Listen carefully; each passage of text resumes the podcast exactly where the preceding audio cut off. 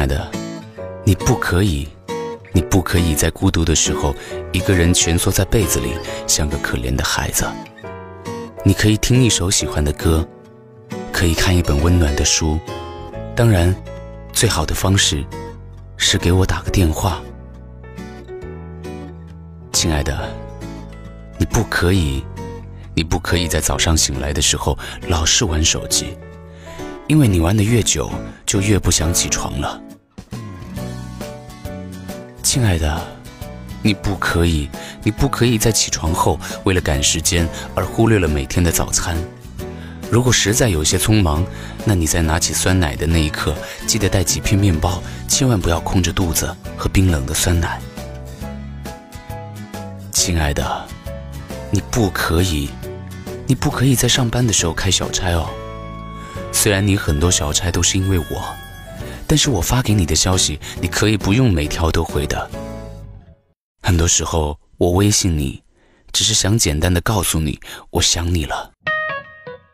亲爱的，你不可以，你不可以一个人在深夜打车回家。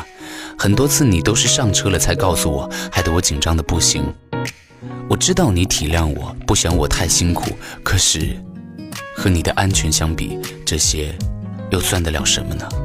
你只要提前告诉我时间，不管多晚，我都会去接你。亲爱的，你不可以，你不可以不吃晚饭。减肥固然重要，但是你真的不胖，不要老是自己吓自己。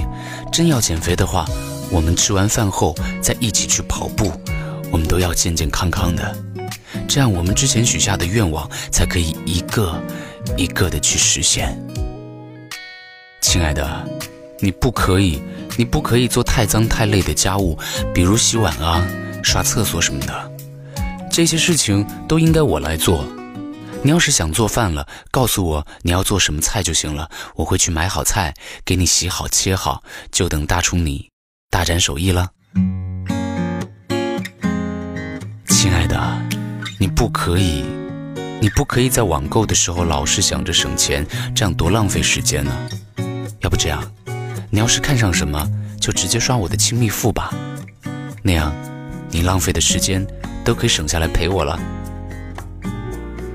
亲爱的，你不可以，你不可以老是问我，你还爱不爱我？我当然爱你。人的一生总会遇到两个人。一个惊艳了时光，一个温柔了岁月。对我来说，那个惊艳了时光的人是你，那个温柔了岁月的人也是你。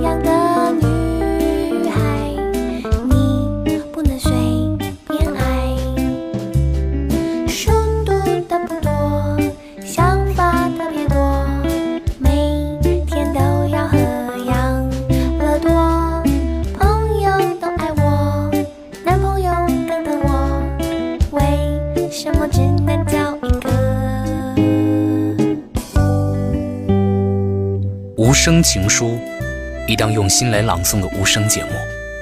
我是小五，感谢大家的收听。你也可以点击我的主页收听《叨叨大事件》，或者关注我的微博“隔壁的小五子”。我还有更多故事想讲给你听。我这样的。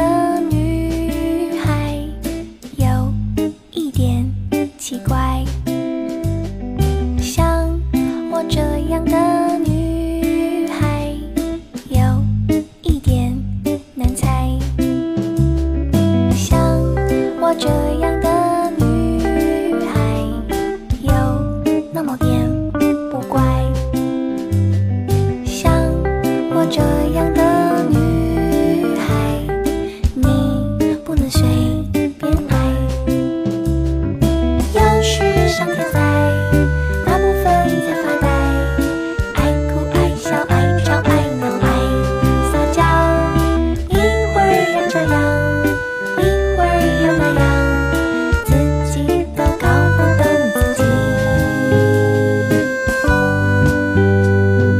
喔天天喔天天